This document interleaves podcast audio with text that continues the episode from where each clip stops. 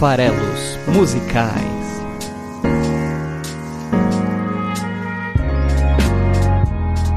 Fala aí, você que gosta de música! Meu nome é Paulo Farelos, esse aqui é o Farelos Musicais, o podcast que analisa, interpreta, dá uma visão sobre uma letra de uma canção toda quinta-feira aqui no site esfarelado.com.br e também lá no Spotify, é só procurar pelo podcast Farelos Musicais e seguir a gente por lá. Bom, estamos hoje aqui completando 99 episódios, não é pouca coisa não, hein? E, aí, assim, já está se aproximando de uma marca super mística, importante, esotérica, que é o episódio de número 100. Quem será o artista reservado para o episódio de número 100 dos Farelos Musicais? Novidades chegando por aí. Mas antes de chegar no 100, estamos aqui no 99 para fazer essa convocação para o episódio 100. Vamos chamar um profeta da música popular brasileira, o Zé Ramalho, nordestino Zé Ramalho, o incrível Zé Ramalho, vai aqui hoje abrir alas para a chegada do centésimo episódio dos Farelos Musicais já na semana que vem. Que será que nos aguarda, hein? Essa questão dos números cheios, né? Elas são místicas e tal, mas tem muito número primo, na verdade, que também tem o seu misticismo, né? A gente vai falar um pouco do número 7 hoje, por exemplo, mas vários números aí que quem gosta de numerologia ou de, de esse tipo de assunto carrega, né? É, significados que às vezes a gente não, não compreende ou, não, não, ou, compreende, mas não acredita, enfim. É, então é isso. Hoje vamos ter Zé Ramalho, ele vai abrir levantar o nosso episódio de hoje. Vamos falar de toda a trajetória dele, das influências e o quanto elas são importantes para a carreira dele. Vamos falar da canção A Galopada, que é a canção que abre o disco, o terceiro disco da carreira dele, a canção A Galopada, né? Que é uma música super profética e, e complexa de ser analisada. No fundo, aqui eu vou dar uma interpretação, mas eh, se vocês quiserem, eu convido para que façam, deixarem as suas visões aí do que, que a música significa para vocês, eu tenho certeza que vai ter é, cada um uma visão diferente do que, que significa essa bela canção agalopada. Vamos também falar um pouquinho do que, que tem a ver martelo e poesia. O pessoal está acostumado a ver martelo simplesmente como uma ferramenta para pregar coisas. O que, que isso tem a ver com poesia? A gente vai falar disso daqui a pouquinho. Mas antes, eu queria falar para vocês que o Esfarelado, nosso site, tá com conteúdo novo e a gente está cada vez mais também querendo trazer novidades e diversificar um pouco a temática. Então a gente tem aqui nosso podcast que fala de música, que fala de letra de música principalmente, mas a gente também gosta de futebol. E aí, na segunda-feira à noite, no YouTube. Então vai lá no YouTube e procura por Esfarelado, o canal chama Esfarelado no YouTube. Tem link aqui no site Esfarelado para todas as redes sociais, tá? Então é fácil de chegar lá. Mas fica ligado que toda segunda-feira à noite, ao vivo, é live no YouTube, eu, o Klebs, que vocês conhecem, nosso super editor, e mais dois amigos que gostam de futebol, o Migs, que mora em Fortaleza, é torcedor do Vozão do Ceará, e o Tom Cunha, que mora no Rio e é torcedor do Flamengo, completam a mesa redonda de bar. A nossa bate-papo totalmente descompromissado, falando um pouco de futebol nacional e internacional, como é o nosso de praxe aqui. Né? Então, toda segunda-feira à noite, ali por volta das 8 e meia da noite, a gente está no ar. Já rolou três episódios, eu esqueci aqui de divulgar. Então vai que você gosta de música e também gosta de futebol. Fica ligado lá, ouve as nossas abobrinhas. A gente tenta fazer de uma forma bem divertida, né? comentando um pouco os resultados da rodada e dando prognósticos aí dos, dos próximos passos que o campeonato ou os campeonatos vão tomar tá? Então já fica esperto. Hoje já vão ter passado quatro episódios. Fica ligado na próxima segunda, é toda segunda noite, lá no YouTube do Esfarelado. Aproveitando, tem também textos novos falando sobre seriados, que é o Farelos em Série. Então, para quem curte seriado, tem texto aí chegando sobre vários seriados recentes que eu assisti eu, Paulo Farelos, escreverei a respeito das minhas impressões sobre diversos seriados. Inclusive, estou escrevendo agora sobre The Boys, a primeira temporada, porque vai chegar a segunda temporada em breve. Mas conferi recentemente também La Casa de Papel. Vocês ouviram que recentemente o episódio é sobre Bella Ciao, então também vou escrever um texto sobre a série. Mas vi também várias coisas legais: Big Little Lies na HBO, Chernobyl, enfim. Tem aí as novelas também, né? Nessa época de pandemia, eu vou falar um pouquinho sobre Totalmente Demais, por que não? Minhas impressões sobre né, esse formato tão popular e brasileiro quanto as telenovelas. Então aguardem aí, não sei ainda o dia da semana, mas a ideia também é sair um texto por semana sobre seriados. Fiquem ligados. E é isso. Então já comentei que a gente está no Spotify, a gente está no YouTube, é, mas a gente também está no Twitter, arroba o Esfarelado, e no Instagram, esfarelado.com.br. É só procurar a gente lá e seguir. Bastante coisa legal chegando aí no Esfarelado para vocês. Vamos falar um pouquinho então sobre a carreira do nosso Zé Ramalho, que na verdade é nome artístico, Zé Ramalho, mas é também o nome de batismo, José Ramalho Neto. Ele que nasceu no ano de 49 na cidade de Brejo do Cruz, na Paraíba, então paraibano da terrinha. Ele é primo da também cantora Elba Ramalho, né? então não é à toa aí o sobrenome em comum. É indubitavelmente um dos grandes cantores, compositores e intérpretes da MPB. Uma coisa que eu gosto muito do Zé é que ele tem uma voz com uma assinatura inconfundível. Não tem como você ouvir uma música do Zé Ramalho conhecendo ele e não saber que é ele cantando. Eu acho isso muito legal quando a assinatura da voz é muito marcante, principalmente aí para no caso dele, ele também tem as composições próprias, mas ele também se arrisca nas suas versões de outros artistas. Eu vou falar um pouco aqui da trajetória de gravações, vocês vão ver é, que ele já deu a, a versão dele, a interpretação dele para obras muito com foco no Nordeste, mas também nas suas influências, inclusive internacionais, né? É, o, o, Zé ele perdeu o pai num acidente, né? O pai se afogou, ele tinha dois anos apenas, e ele acabou sendo criado. A figura paterna dele, no fundo, é o seu avô que criou ele e, e, e com ele, né? É, por exemplo, mudou-se para Campina Grande, é uma cidade ali bem maior na, na, na Paraíba, importante, né? E, e depois também ele mudou-se para João Pessoa, onde ele, em teoria, estudaria medicina. E é essa figura paterna, a figura do avô, que ele homenageia na sua canção talvez mais conhecida, que é Avô Rai, que é a mistura das palavras avô e pai, que é como ele enxergava essa figura paterna do avô. Né? É, antes de se tornar músico, o Zé escrevia versos de cordel. Né? E a literatura de cordel é super importante aí, na, na ela, ela, remonta ali ao renascentismo e tudo, mas no Nordeste ela, ela funcionou muito como uma forma também de se associar aos repentistas. É, a ideia do cordel, né, em Portugal, quando são, são versos é, simples para contar uma história, é, com, com métrica bem definida, forma popular, e as pessoas para vender essas, essas peças, né, essas, esses textos é, bem rimados e, e, que contam uma história curta, que às vezes servia para você presentear, para chamar atenção, eles eram expostos em cordas. Em Portugal, principalmente, eram expostos em cordas, né, pendurados ali com prendedores, e por isso cordel. No Brasil não, não pegou muito essa forma de expor, mas o nome sim. E o, o Zé ele escrevia versos de cordel e musicava, né? Esses versos de cordel também é, é uma das formas de chamar atenção também. Você fica com um instrumento de corda, em geral um violão, uma viola, cantando seus versos e aí quando a pessoa, o seu cliente chama atenção para o que você está cantando, ele compra para presentear alguém, para transmitir aquela mensagem para alguém. O pai dele que morreu com dois anos, não, talvez não tenha tido essa influência toda, mas ele era também um seresteiro, então também vivia de música. E o fato dele ter sido criado pelo avô é curioso porque ele é neto, né? O pai tinha batizado ele com o nome Zé Ramalho Neto e ele acabou sendo criado pelo avô, né? Bem, bem interessante essa história. Então, é, já morando na capital, em, em, em João Pessoa, ele chegou a participar de apresentações musicais. Ele tinha ali bastante é, influência nesse momento, na década de 70, pelo movimento da Jovem Guarda, né? suas influências iam ali desde os nomes nacionais da Jovem Guarda, como principalmente aí Golden Boys e Roberto Erasmo, como também de influências internacionais aí fugindo né, do estilo, como é, Beatles, Rolling Stones e Bob Dylan, por exemplo, que é uma grande influência. É, ele não só foi criado aí pelo avô e perdeu o pai, como ele se transformou em pai, foi pai em 1974, né? E ali, nesse momento, ele também começa a, a, se interessar mais pela música, desistir da carreira de medicina e, junto com o Lula Cortez, ele lança o seu primeiro álbum chamado Paebiru. É, é uma gravação rara em, em formato disco, né, em formato físico, porém você já encontra ela em mídias digitais como o próprio Spotify. Então, para quem tiver curiosidade de ouvir o primeiríssimo trabalho do Zé Ramalho, é, é, nem era ainda o primeiro álbum solo, né, ele fez em parceria com Lula Cortez, está disponível lá no Spotify para você ouvir.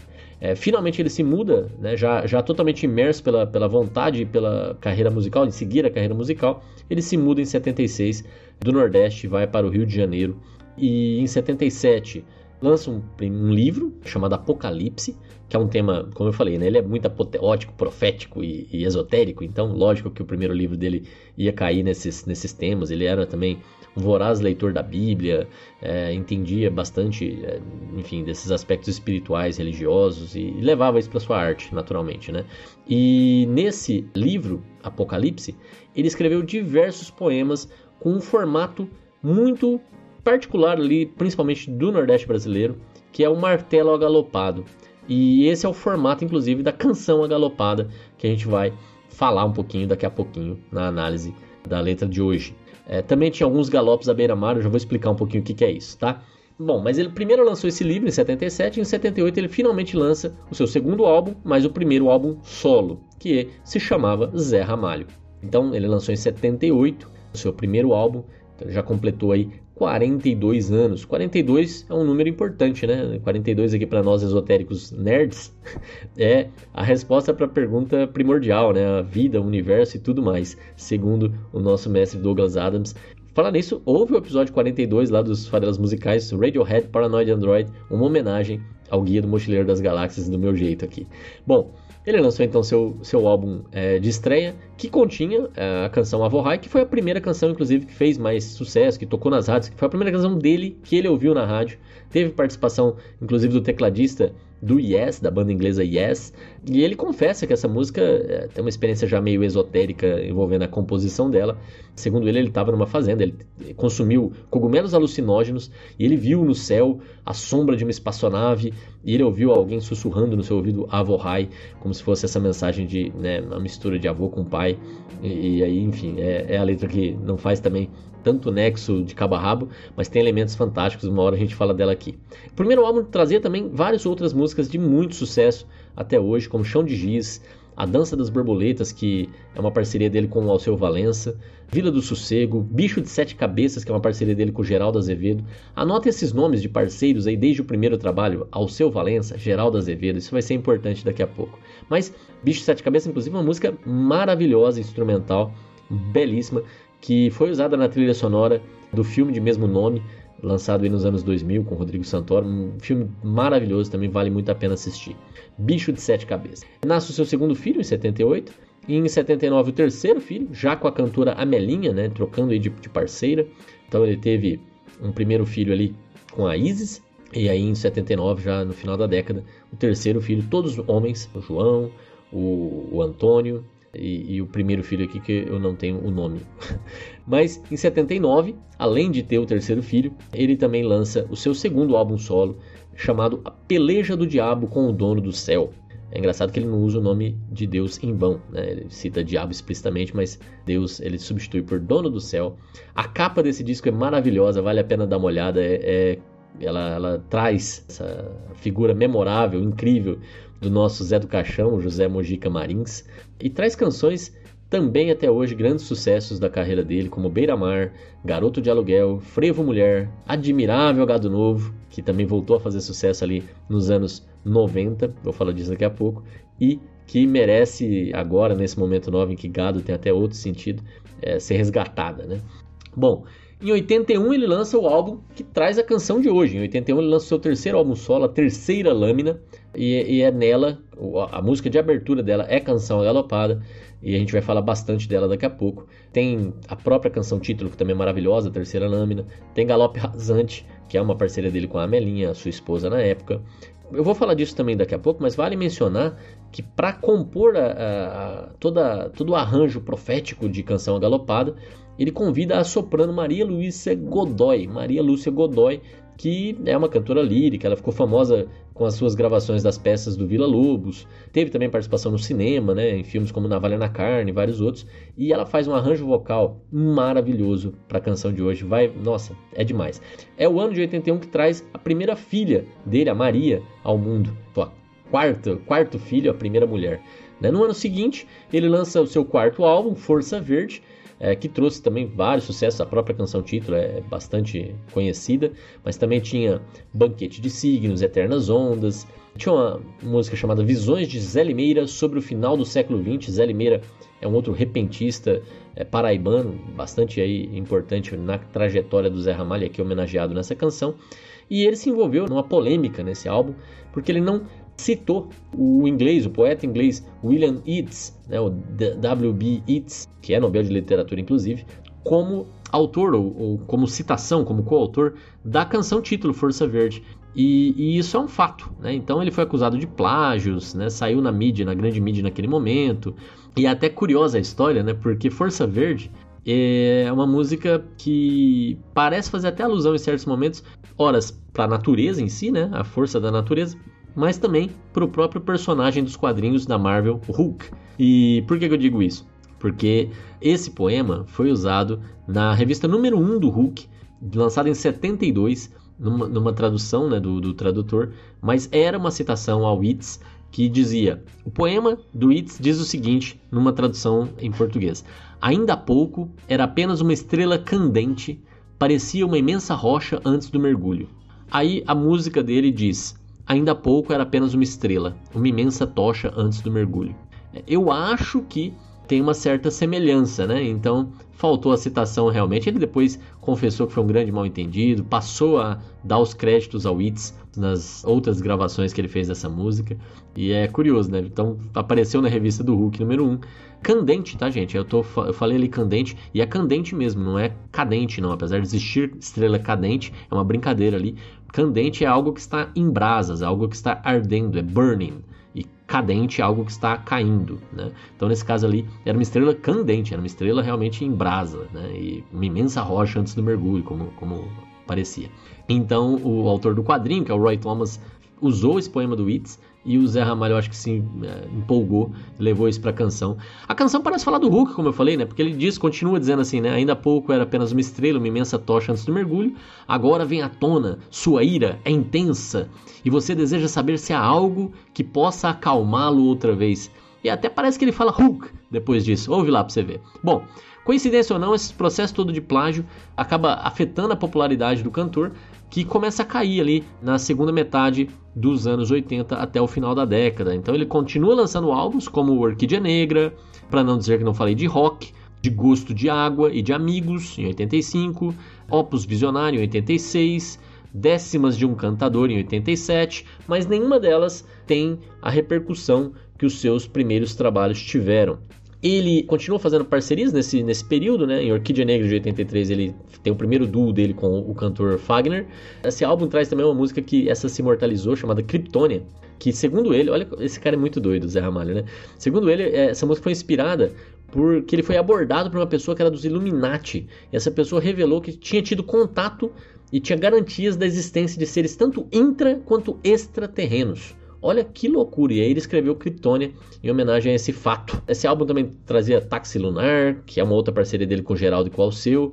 É, tinha outros duos com é, o Fagner, né? além da canção título, ele também escreveu Filhos do Câncer, Shot dos Poetas. O Pra Não Dizer Que Não Falei de Rock, tinha Jacaré Paguá Blues, tinha O Tolo da Colina, que é uma versão dele do Erasmo para The Fool on the Hill do Lennon e McCartney. E aí mostrando já o quanto que a influência do, do, dos Beatles era importante, ele fez essa versão. Se você gosta inclusive de Beatles, vai lá no episódio 18 e ouve a nossa visão sobre Let It Be. Nesse ano de 84, quando ele lançou esse álbum, ele se casou com a Roberta Ramalho, que é a companheira dele até hoje. Mas enfim, as coisas seguiram. Em 85, por exemplo, ele continuou tendo uns pequenos sucessos, mas nunca igual ao início da carreira. Mas, por exemplo, em 85, o álbum dele teve participação dos Golden Boys, que eram ali inspiração quando ele começou a carreira. É um álbum que lançou Mistérios da Meia-Noite, que foi usada na novela Tieta e era também uma música bem marcante do, do personagem que se transformara em lobisomem na novela, né? Bom, mas chegou ali a década de 90, ele lançou um álbum chamado Brasil Nordeste, que era um álbum de regravações, foi a primeira vez que ele gravou um álbum não autoral e continha, era o seu décimo álbum naquele momento e continha versões dele para várias músicas de bastante sucesso do repertório nordestino, como Disparada, Asa Branca, Carcará, Shot das Meninas e por aí vai.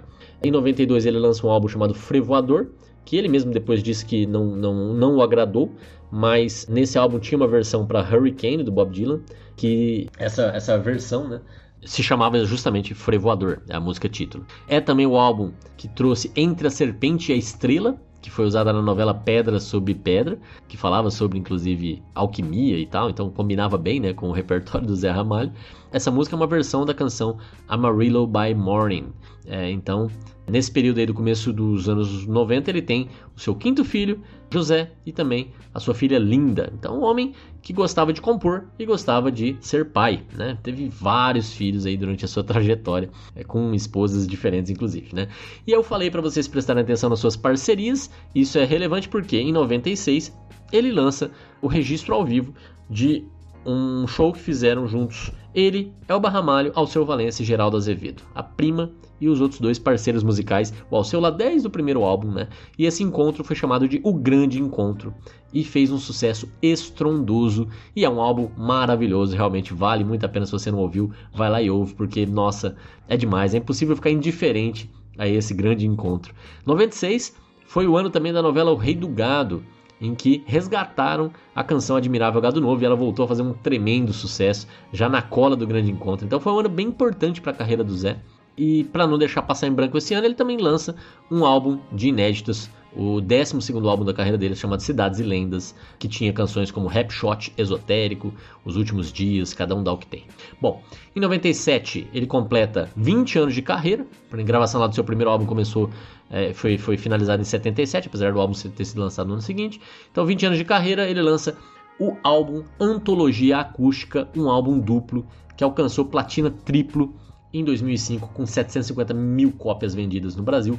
O ano de 97 marca também o lançamento, depois do sucesso absoluto do Grande Encontro, do Grande Encontro 2, dessa vez em estúdio, sem o Alceu, mas é, dois álbuns fantásticos lançados em 97. Esse álbum, Antologia Acústica, duplo, é um álbum assim que me marcou demais. Eu ouvia ele sem parar, é maravilhoso muito, muito bom. Principalmente o, o primeiro disco, com todos os hits do, do Zé Ramalho. Essas são as versões que imortalizaram na minha cabeça. Apesar de que hoje é, a, a, canção Galopada tá lá, vale a pena ouvir porque é muito legal a versão que tem nesse álbum.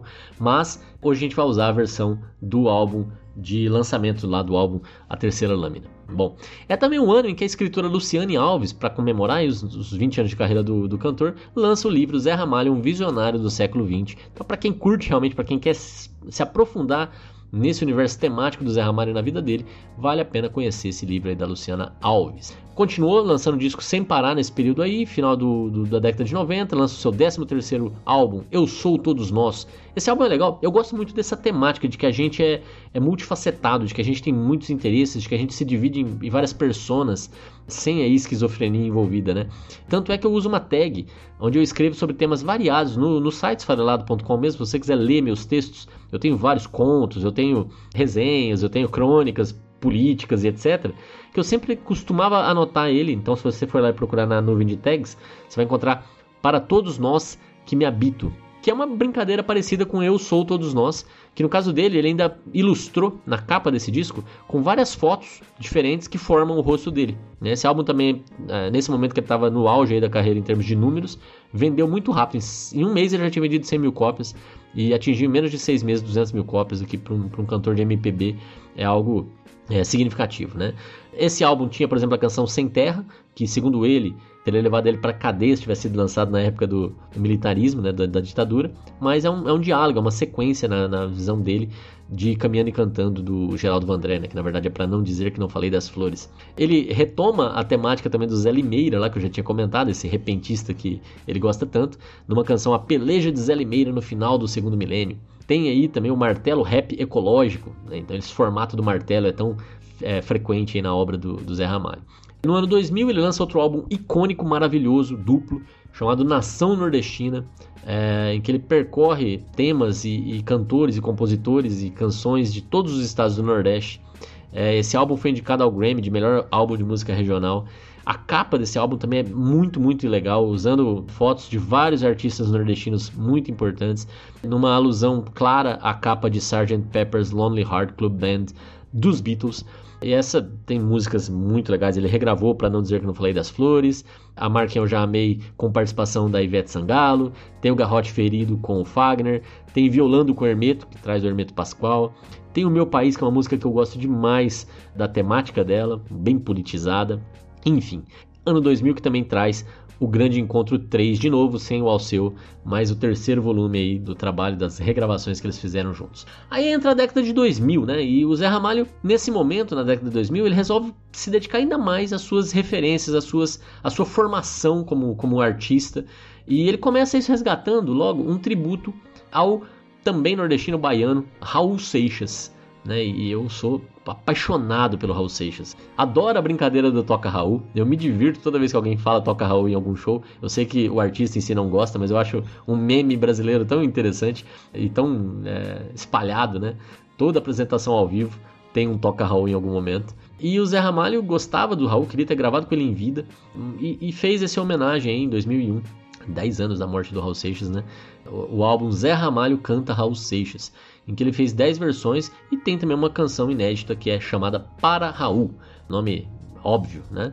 E ele gravou clássicos, Metamorfose Ambulante, Trem da Sete, Ouro de Tolo, mas também buscou ali um repertório menos conhecido como As Aventuras de Raul Seixas na Cidade de Thor. Essa música tinha que ser gravada pelo, pelo Zé Ramalho, obviamente. Né? Olha, olha o nome dessa música, que é muito legal, inclusive, essa música. Planos de Papel, SOS, e é engraçado porque ele mistura duas paixões. Ele gostava muito do Raul Seixas e também, já comentamos aqui, dos Beatles. E, e ele gravou é, olha que curioso, é o Zé Ramalho gravando a versão do Raul Seixas para uma canção dos Beatles, que é Lucy in the Sky with Diamonds, dos Beatles, que o Raul Seixas transformou em Você Ainda Pode Sonhar, e o Zé Ramalho cantou aqui nesse álbum de regravações. Bom, eu, eu tenho que retomar Raul Seixas em breve, é quase que obrigatório fazer isso. Mas eu já tenho um episódio, Toca Raul aqui do, do Farelas Musicais, lá nos primórdios dos Farelas Musicais. Você vai lá no episódio número 9, se você quiser ouvir, e falo sobre a maçã, em 2002, ele lança o seu 15º álbum, O Gosto da Criação. Tem inclusive lá o Yamandu Costa, que, que convite, hein? Tocando violão na faixa título. Ele também lança, ele canta, na verdade, com a Elba Ramalho no Rock in Rio, edição 3. Imagina você, Zé Ramalho no Rock in Rio, com a sua prima Elba Ramalho. Imagina o quanto que não estava fazendo sucesso esses grandes encontros. Em 2003, lança Estação Brasil, que só tinha uma canção inédita, nesse Brasil Caboclo de Mãe Preta e Pai João mas tinha várias regravações e aí ele explorando um universo um pouco de fora do, da esfera nordestina tão habitual no seu trabalho. Ele vai gravar coisas como Águas de Março, mas ele é, não quer o dinheiro do Tim Maia, Tempos Modernos do Lulu Santos, falando nisso, Lulu Santos, episódio 37, Como uma Onda, tá aqui, é só conferir.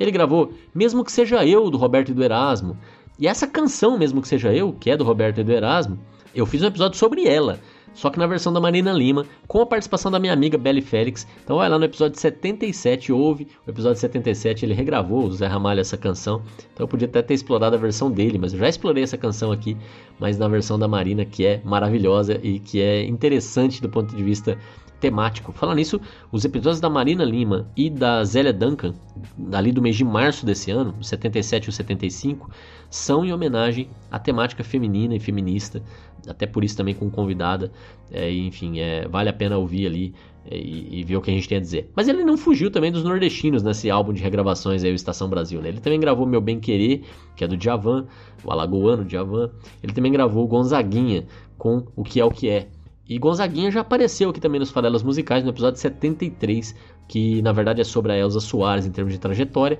mas que é, é uma gravação dela de pequena memória de um tempo sem memória do Gonzaguinha.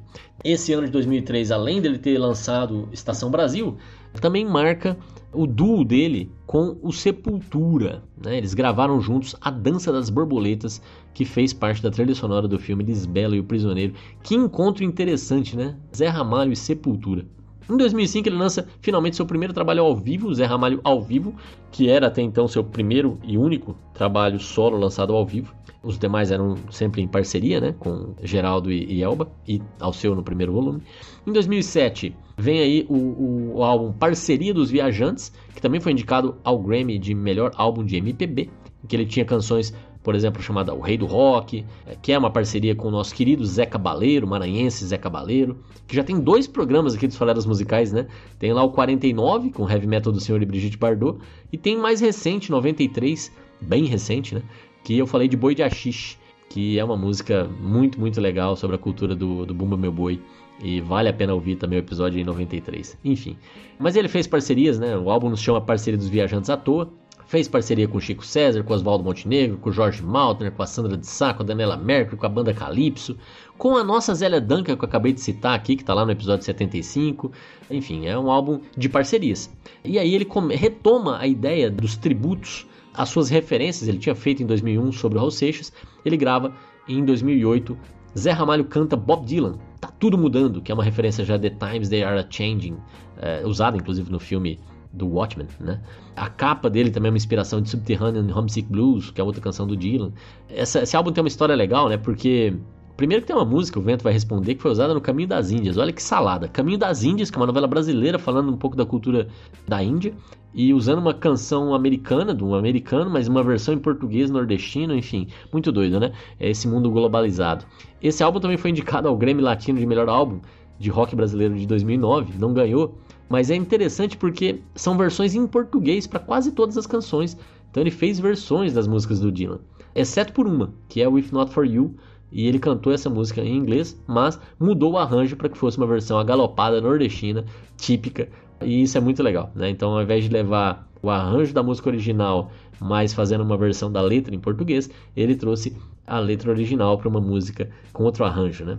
Então, vale a pena conferir esse tributo do Zé Ramalho ao Bob Dylan, uma das suas principais influências. Em 2008 é lançado o, uma coletânea de raridades que são gravadas na época pré-fama do Zé Ramalho, chamado Zé Ramalho da Paraíba. Em 2009 ele continua homenageando suas referências. Zé Ramalho canta Luiz Gonzaga, que é uma homenagem ao cantor pernambucano que nos deixou em 89, portanto ali naquele momento, 20 anos depois da morte do Gonzagão. Em 2010 ele lança Zé Ramalho canta Jackson do Pandeiro, que é o outro cantor também paraibano, né, compositor principalmente paraibano, que faleceu esse há mais tempo em 82. Em 2011, ele encerra, e até então pelo menos, seus álbuns de homenagem de tributo no álbum Zé Ramalho canta Beatles, versões em inglês dessa vez, não fez versões em português, mas com um repertório bem interessante, cobrindo inclusive composições não só do Lennon e do McCartney, que são a maioria, mas também do George Harrison, como While My Guitar Gently Weeps, e do Ringo Starr, It Don't Come Easy. Tem outras músicas do, do, George Harrison também, mas a maioria é do Lennon e McCartney, mas evitando sucessos absolutos. Então você não vai encontrar aqui Help, All You Need Is Love, Lucy in the Sky with Diamonds e, e, assim por diante. Não tem essas músicas gigantes dos Beatles, né? Um repertório um pouco mais lado B, que é bem legal. E em 2012 ele lança o, o álbum Sinais dos Tempos. Sim, 2012, é, esse título, Sinais dos Tempos, não é, não é aleatório, é um título que faz uma alusão à profecia maia de fim do mundo porque nós estamos falando do Zé Ramalho no final das contas, né? Em 2013 o mundo não tinha acabado, então ele foi tocar com o Sepultura lá no Rock in Rio, num show que ficou conhecido como Zé Pultura, que foi muito apreciado. Em 2014 ele lança um trabalho, um show CD e DVD ao vivo cantando com o Fagner, tanto canções de um quanto de outro, né, fazendo aí uma, uma espécie de grande encontro duo, né, com shows ali no Rio de Janeiro que foram lançados. Em 2016 é lançado um box voz e violão comemorando ali os 40 anos de música, que na verdade é, em termos de lançamento estava próximo de completar já 40 anos de carreira. E em 2018, Zé Ramalho na Paraíba, ao vivo, é o álbum, o trabalho lançado mais recente dessa trajetória maravilhosa do Zé Ramalho. Bom, vamos então falar um pouco sobre a, a música de hoje, que é Canção Agalopada.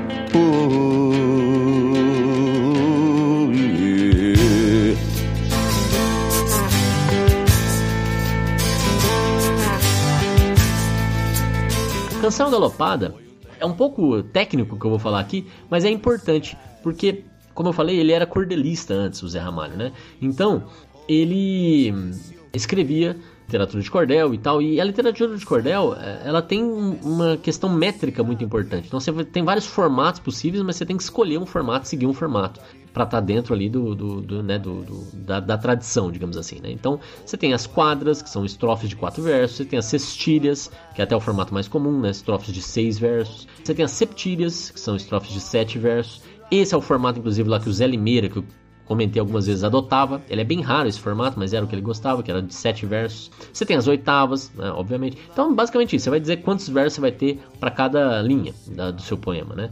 É, você tem as décimas, né? Estrofes de 10 versos e assim vai.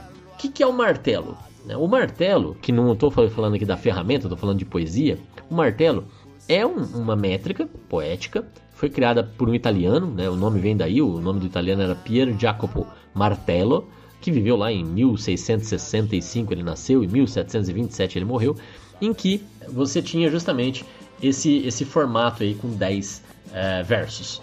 Mas o, o né, então versos, 10 versos, mas o que é interessante é que nós temos o martelo agalopado, que é essa versão nossa do martelo, né? Que foi criada por um paraibano, que é o Silvino Pirauá de Lima, que viveu aí de 1848 a 1923. E esse martelo agalopado, ele traz uma, um, um, novo elemento para o martelo. Né? Então já existia o martelo, ele trouxe um outro elemento. Qual é? Além das estrofes terem 10 versos, eles vão ser versos decassílabos. Olha que interessante. Então você vai colocar é, no martelo agalopado a, a, o, ponto adicional de você forçar os versos, os 10 versos, a serem decassílabos. Então, se você contar as sílabas poéticas, elas têm 10 sílabas poéticas para cada linha. Então, é, é, mais uma rigidez que você tem que seguir. Né? E deu esse nome de martelo galopado. Eu já tinha comentado sobre o Galope à Beira-Mar, que fazia parte lá da, da, do livro de estreia do, do Zé Ramalho. O Galope à Beira-Mar, eles são estrofes de 10 versos, só que em decassílabos, com 11 sílabas. E ainda tem uma outra restrição: a última palavra tem que ser mar, por isso que é galope à beira-mar. Então, na verdade, tudo isso aqui é o que, que é? São os poetas criando uma estrutura para eles seguirem. E isso facilitava muito, principalmente o trabalho dos repentistas, né? Então, se você vai, se você sabe qual a estrutura que você está seguindo, é mais fácil de você saber aonde vai ter as rimas, a, o, o tamanho, a métrica, até para fazer, para poder acompanhar com o instrumental e isso para saber também como dispor isso no papel, às vezes fazer também ali uma coisa mais concretista. E nesse caso do, da canção agalopada que a gente vai analisar agora, prestem atenção porque ela, é, ela segue muito à risca essa estrutura. É muito legal perceber isso, quanto que ele levou a sério na canção agalopada a questão é, métrica, poética. Então, todos os versos são 10 versos decassilábicos com tônicas, tem isso também, com tônicas nas sílabas 3, 6 e 10. Então, é muito legal pegar a versão lá original, porque quando você ouve, por exemplo, a versão da antologia acústica, evidentemente o arranjo é diferente, a forma de cantar é diferente, mas na versão de estúdio, onde ele teve todo o tempo do mundo para produzir, para refinar, para revisar, percebe que quando ele está entoando as palavras, como ele vai frisar principalmente a terceira sílaba. Principalmente a terceira sílaba. Ele vai frisar, ele vai, ele vai demorar mais para terminar de cantar a terceira, mas também a sexta, mas também a décima, tá? Além disso, além dessas questões de ter 10 versos, deles terem tônicas nas, nas sílabas 3, 6 e 10, deles serem decassilábicos como linha, tem a questão das rimas. Então, a estrutura que ele seguiu aqui é A, B, B, A, A, C, C, D, D, C. Que coisa é essa, Paulo? O que, que você tá louco aí? É o seguinte, é simples desse tanto, tá? É, ele vai escolher, são A, B, C, D, né? São quatro terminações, são quatro terminações. Então, ele vai começar com uma terminação, que é a letra A, nesse caso aqui, aí ele vai mudar para uma outra terminação, que é a letra B, depois ele vai repetir a letra B e voltar para a letra A. Aí ele vai voltar para a letra A, começar uma outra terminação, que é a C, repetir a C e ir para D. Então ele, ele começa com uma, aí o recheio é outra, e aí ele volta para essa inicial. Então A, B, B, A, ABA. Não é à toa que aquele grupo sueco se chama ABA. A estrutura ABA para a poesia é super comum. Então você rima o primeiro verso com o quarto, e o segundo com o terceiro, tá? E aí, a sequência, você vai rimar, você vai trazer de volta o A, que você já está acostumado, vai introduzir um novo, que é o C, então ACC, e vai terminar com o D, que é um novo. Que daí você vai resgatar o novo para finalizar. Então, D, C, D, C, tá? É, essa é a ideia. Então, eu vou ler aqui a primeira parte de Canção Galopada com todas essas informações que eu acabei de passar para vocês, para vocês verem um pouco da questão da estrutura reparem como é que são as terminações aqui do, dos, dos versos, como que eles vão ter essa estrutura A, B, B, A, A. Então, até sugiro isso para você, se você estiver realmente interessado em métrica, em poesia, escreve aí na sua frente A, B, B, A, A, C, C, D, D, C. São 10 letras em sequência. E repare quando eu for ler que o final de uma vai ser repetido na quarta e na quinta. O final da, da segunda e da terceira não vai mais ser repetido, mas vai aparecer um CC lá na sétima e oitava, e assim vai, tá? Reparem nisso. Eu vou ler agora aqui, então, a introdução da canção Galopada, essa profética canção do Zé Ramalho. Foi um tempo que o tempo não esquece, que os trovões eram roncos de se ouvir, todo o céu começou a se abrir numa fenda de fogo que aparece. O poeta inicia sua prece, ponteando em cordas e lamentos, escrevendo seus novos mandamentos na fronteira de um mundo alucinado, cavalgando em martelo agalopado e viajando com loucos pensamentos. Bom, é isso. O que eu tava falando da métrica. Tempo não esquece, e depois fogo que aparece. Roncos de se ouvir, começou a se abrir. Então, esse é o AA, né? O esquece aparece com o bebê ouvir abrir.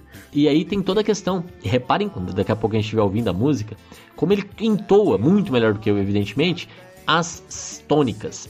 Foi um tempo que o tempo não esquece. Os trovões eram trovões, né? então ele vai chamar isso. Mas Ignorando todo esse aspecto estilístico, todo esse aspecto estético da, da música, vamos falar um pouquinho da letra em si, né? O que, que ele está falando aqui? Tô falando aqui que tem essa questão profética, mas por quê? Olha só o conteúdo dessa canção.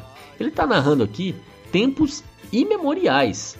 Então, tá falando ali talvez dos primórdios, talvez ele esteja falando até da criação do mundo, por que não? Tempo que o tempo não esquece. É, os trovões eram roncos de se ouvir, então tinham grandes tempestades, provavelmente, né? Então, muitos relâmpagos. Isso descreve um pouco ali, talvez, a, é, o momento primordial, a sopa primordial sendo bombardeada por raios que fizeram com que as primeiras formas de vida se construíssem. Por que não? Pode ser. E isso se defende, né? Ele diz: todo o céu começou a se abrir numa fenda de fogo que aparece. Sabemos o quanto que a importância de ter sido bombardeado lá atrás, os planetas, incluindo a Terra, por meteoritos, meteoros, outros resquícios ali do Big Bang, fizeram com que a gente tivesse uma formação diferente e fizeram com que elementos externos trouxessem, por exemplo, fagulhas e, e outros elementos que pudessem iniciar a vida. Mas aqui eu estou viajando um pouco, né? Até porque ele fala que a gente pode aqui viajar em loucos pensamentos. Não sei se ele está falando da criação ou não. Mas o que é interessante é que se ele estiver falando sobre a criação, depois ele cita o poeta que inicia sua prece. Depois de toda essa né, céu que se abre para uma fenda de fogo aparecer nesses tempos imemoriais, ele fala que o poeta inicia sua prece ponteando em cordas e lamentos, escrevendo seus novos mandamentos na fronteira de um mundo alucinado. Então, isso me lembra Silmarillion, do nosso é, J.R.R. Tolkien, o autor do Senhor dos Anéis, que no Silmarillion ele tem uma espécie de Bíblia. Né? E a Bíblia, é, por quê? Porque é a narração dos primórdios da criação da, da, da Terra-média, da criação do mundo, do universo e tudo mais com os deuses, criando esse mundo através de música. Então eles tocavam o universo, o universo se fez a partir dessa música, que me lembra um pouco aqui é, esse trecho e tem a ver com a arte, né? a arte da criação e o poeta aqui iniciando a prece dele, a oração dele. Também pode ser simplesmente é, essa ideia né, que eu estou trazendo do seu Marino, que é da poesia divina, que é a, a criação. É, tem também aqui a ideia do profeta, que seria esse poeta recebendo de Deus os seus mandamentos, as suas visões, né? Então, esse poeta recebendo ali os mandamentos, ou seja, as visões divinas sobre esse mundo. E ele fala da fronteira de um mundo alucinado. O que é fronteira? Fronteira é transição. Fronteira é quando você está passando de um lugar para outro, de um momento histórico para outro. Então, se a gente está falando lá dos primórdios, realmente pode ser da criação, né? A fronteira de um mundo alucinado era isso, era um, é um mundo pré-vida para o mundo que passa a ter vida, né? E aí temos esse, esse esse ser divino, esse poeta eh, orando e visualizando a criação divina, que aqui estamos nós cavalgando em martelo agalopado. E aqui tem uma brincadeira óbvia, né? É, já expliquei que martelo agalopado é uma, é uma estrutura poética. Mas se você fala de galope, você lembra de cavalo, né? Galope, o movimento do cavalo é o galope. Então aqui ele está cavalgando, trazendo a ideia do cavalo, um martelo agalopado. Ou seja, ele está contando essa história da criação, essa história de profecia, nesses pensamentos malucos, que como em Avorrai aqui também parece ser o caso, ele está muito alucinado quando ele escreveu, usando a estrutura do martelo agalopado. Então ele realmente está cavalgando um martelo agalopado nessa canção agalopada. Foi um tempo que o tempo não esquece. Que os trovões eram roncos de se ouvir. Todo um céu começou a se abrir numa fenda de fogo que aparece. O poeta inicia sua prece, ponteando em cordas e lamentos, escrevendo seus novos mandamentos na fronteira de um mundo alucinado. Cavalgando em martelo agalopado e viajando com loucos pensamentos. Cavalgando em martelo agalopado e viajando com loucos pensamentos.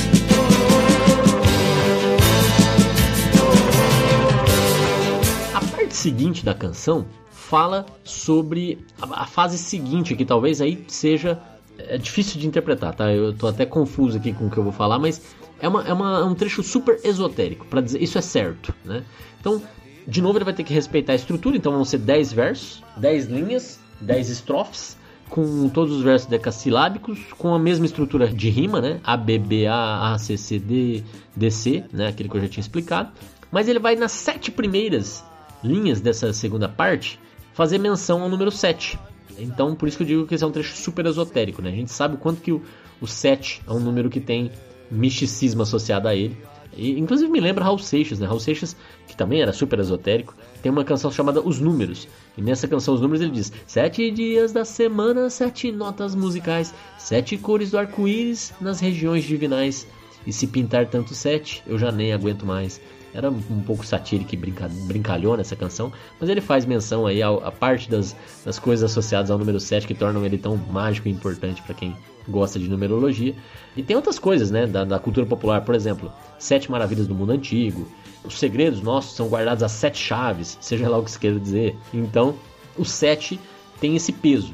E ele vai começar a, a, a segunda parte da música dizendo o seguinte: Sete botas pisaram no telhado Sete léguas comeram-se assim, sete quedas de lava e de marfim, sete copos de sangue derramado, sete facas de fio amolado, sete olhos atentos encerrei, sete vezes eu me ajoelhei na presença de um ser iluminado.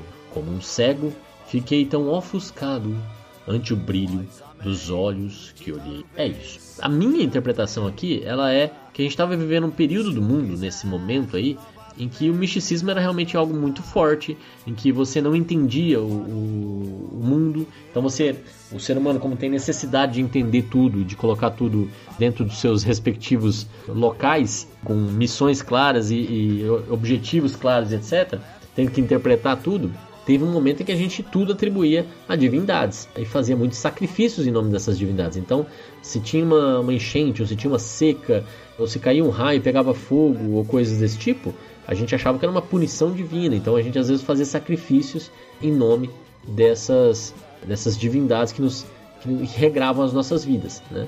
Estou falando disso porque, para mim, ele está descrevendo ali, e, e esse ser humano desse período tinha um entendimento da natureza muito forte. E o 7 tem a sua relevância, né? É uma boa forma de dividir as passagens dos dias, principalmente pensando nos ciclos que a gente vê né, naturais de 365 dias, por exemplo, né? Que é como a gente divide hoje em dia em semanas para ter um outro tipo de organização, mas na prática é um número que é aproximadamente ali alcançável por essa divisão por 7. Enfim, o que importa é que me parece que ele está descrevendo. Vamos tentar olhar com mais detalhe essas, esses versos para ver como ele está descrevendo. Me parece um sacrifício para essas divindades. Então, me parece que em algum momento. Ah, outra coisa interessante: quando vocês ouvirem a canção né, sendo cantada, perceba como quando ele fala lava, ele fala larva, na verdade. A, a palavra é lava, mas na letra está grafado lava, mas ele fala um larva, é até engraçado. Mas aí o que, que ele vai falar? Sete botas pisaram no telhado. Bom, sete botas eu interpreto como sete pares de botas. Então, são sete pessoas. Sete pessoas estão no telhado, sete léguas comeram-se assim. E elas se espalharam por um. Né, comeram léguas, então elas correram, elas, elas se movimentaram. Né? Falando nisso, você sabe quanto que é uma légua? Já que a gente está no mundo do, da numerologia e do misticismo, Uma légua equivale a 4,2 quilômetros. E 4,2, se você quiser, dá para ser 42. E 42, eu já citei aqui hoje, é a resposta para a vida, para o universo e tudo mais. Então, quando ele fala 7 léguas, ele está falando de aproximadamente 30 quilômetros, né? Então, esses, essas sete botas que fizeram no telhado, elas se movimentaram, elas não ficaram ali paradas, e elas nesse período aí viram sete quedas de lava e de marfim, né? Então, é, percorreram ali locais com vulcões, eventualmente, com, né, com, com algo candente, como a gente já citou aqui antes. Marfim, será que eles sacrificaram elefantes? Né? Pode ser. Né? Sete quedas de marfim. É, pode ser, pode ser que tenham sacrificado elefantes também, né? animais é, e tal. Inclusive o elefante tem toda uma divindade associada a ela, dependendo do local do mundo onde você está. E ele diz sete copos de sangue derramado. Então houve morte. E ele coletou esse, esse, esse sangue das mortes. Então ele usou um copo ali para coletar. E ele matou realmente usando facas de fio amolado, sete facas de fio amolado. Então são sete pessoas diferentes percorrendo espaços diferentes para coletar copos de sangues diferentes, provavelmente, usando facas diferentes, são sete facas. E, e, ele matou, porque são sete olhos atentos que ele encerrou. Encerrar um olho, na minha visão, tem a ideia de cerrar o olho, que é fechar o olho, mas encerrar é mais que isso. É fazer com que essa, é, é, esse olhar nunca mais volte a, a se abrir. Né? Encerrou. Então eu acho que é encerrar a vida de alguém. E com isso é, ele volta para fazer esse, essa, esse sacrifício, né? para demonstrar que esse sacrifício foi feito para quem? Para a divindade. Sete vezes se ajoelharam na presença desse ser iluminado que deixou eles ofuscados com esse brilho né, que eles enxergavam. Então esse aqui é um trecho absolutamente esotérico que esses sacrifícios foram entregues a essa divindade brilhante, eu sei lá, é uma interpretação possível. Sete botas pisaram no telhado, sete léguas comeram-se assim. Sete quedas de larva e de marfim, sete copos de sangue derramado. Sete facas de feio amolado, sete olhos atentos encerrei. Sete vezes eu me ajoelhei na presença de um ser iluminado. Como um cego fiquei tão ofuscado ante o brilho dos olhos que olhei. Como um cego fiquei tão ofuscado ante o brilho dos olhos que olhei.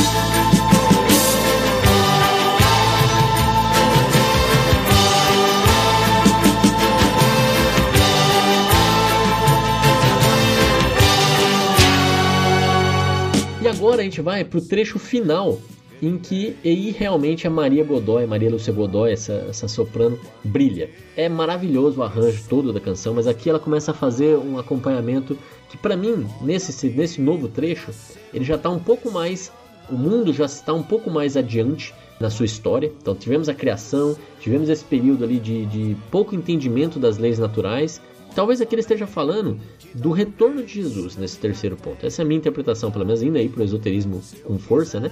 Mas ele está falando realmente da volta de algum Messias, me parece. Pode até ter sido naquele momento, 2020 anos atrás, em que tivemos o retorno do Messias. Por quê? O que, que ele diz aqui? Mantendo a estrutura, mantendo a estrutura rítmica, mantendo a estrutura de rimas. É, pode ser que ninguém me compreenda quando digo que sou visionário. Pode a Bíblia ser um dicionário? Pode tudo ser uma refazenda, mas a mente talvez não me atenda se eu quiser novamente retornar para o mundo de leis me obrigar a lutar pelo erro do engano. Eu prefiro um galope soberano, a loucura do mundo me entregar. Esse é o trecho final.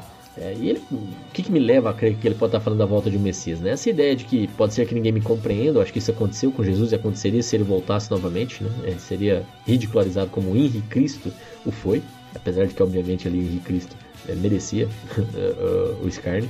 E, e, justamente, se alguém volta dizendo que é um visionário, se alguém, por exemplo, reinterpretar a Bíblia, né? então pode a Bíblia ser algo diferente do que a gente enxerga? Pode a Bíblia ser só um dicionário, ser uma coisa diferente do que a gente acha que ela é? E, e isso, se alguém chegar dizendo, não vai ser bem visto, mesmo que seja verdade e que seja o próprio Deus encarnado dizendo. Pode tudo ser uma refazenda? Aqui eu fico confuso, tá?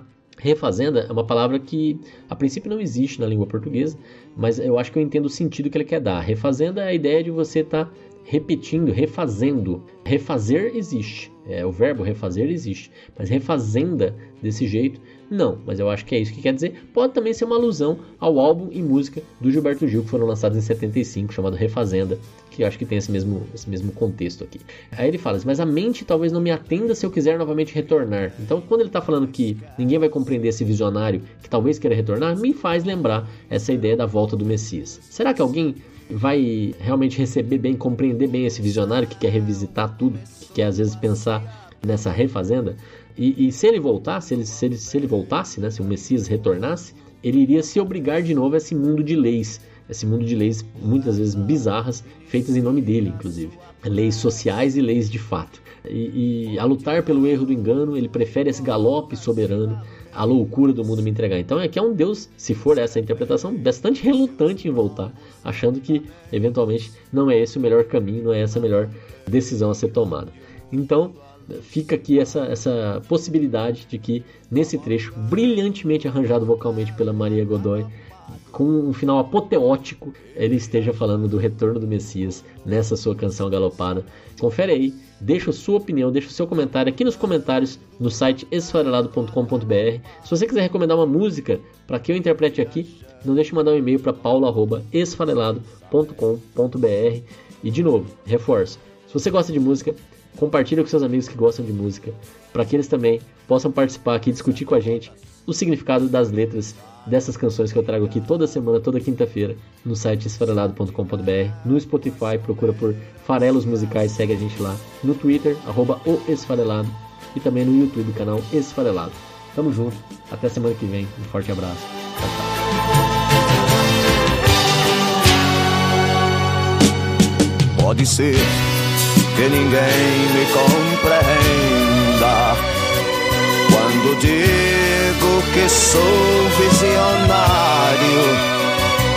Pode a Bíblia ser um dicionário, pode tudo ser uma refazenda, mas a mente talvez não me atenda.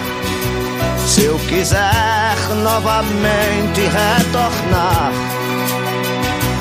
para o mundo de leis, me obrigar a lutar pelo erro do engano. Eu prefiro um galope soberano, a loucura do mundo me entregar. Eu prefiro um galope soberano,